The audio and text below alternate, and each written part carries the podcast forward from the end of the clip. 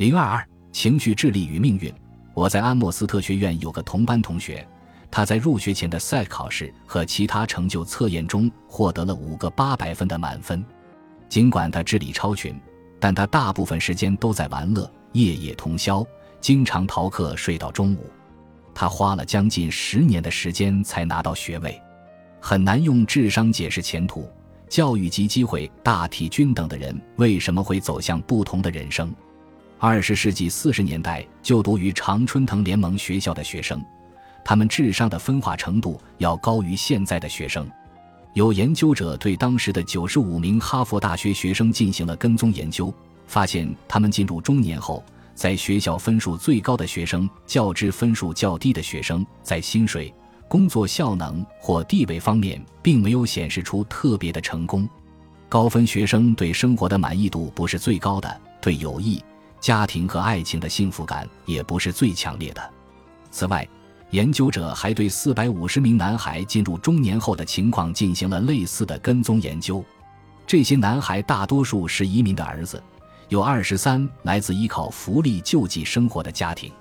他们在马萨诸塞州的萨莫维尔长大，当时这个地方被称为枯萎的贫民窟，离哈佛大学只有几个街区的距离。其中有十三的男孩智商低于九十，但研究再次证实，智商与这些人的工作表现或日后的生活没有太大的关系。比如，百分之七智商低于八十的人在十年或更长时间里处于失业状态，不过百分之七智商高于一百的人也出现了同样的情况。当然，在他们四十七岁时，智商与其社会经济水平总体上有关联。不过，他们在童年期表现出来的各种能力，比如应对挫折、控制情绪以及合群等，会导致更显著的差异。不妨再来看看目前正在进行的一项研究，对象是一九八一年毕业于伊利诺伊州多所高中的八十一名告别演说者或毕业典礼致辞者。这些学生当然是所在学校平均学分绩点最高的人，他们在大学的表现依然很好，学习成绩优秀。但到了将近三十岁的时候，他们取得的成就仅为中等水平。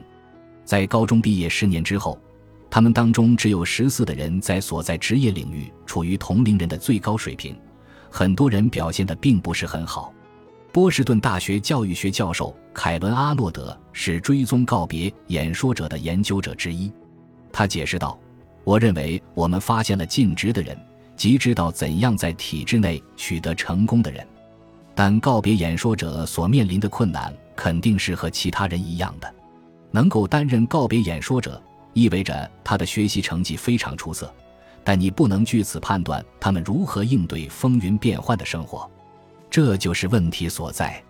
学业智力并不意味着个体对生活的变化所制造的混乱或机会做好了充分的准备。高智商也不是财富、名望或幸福的保证。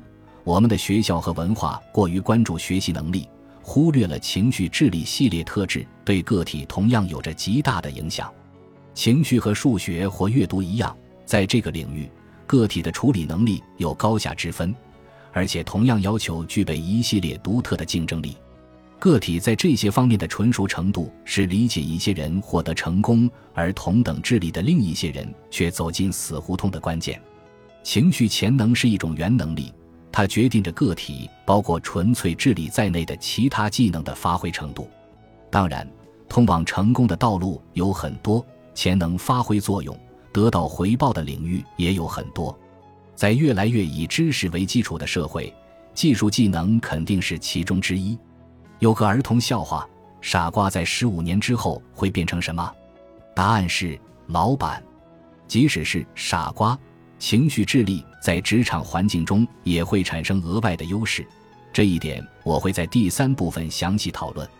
很多证据显示，擅长处理情绪的人，也就是能很好的了解并控制自身感受的人，以及那些懂得并能有效处理他人感受的人，在人生的任何领域都具有优势。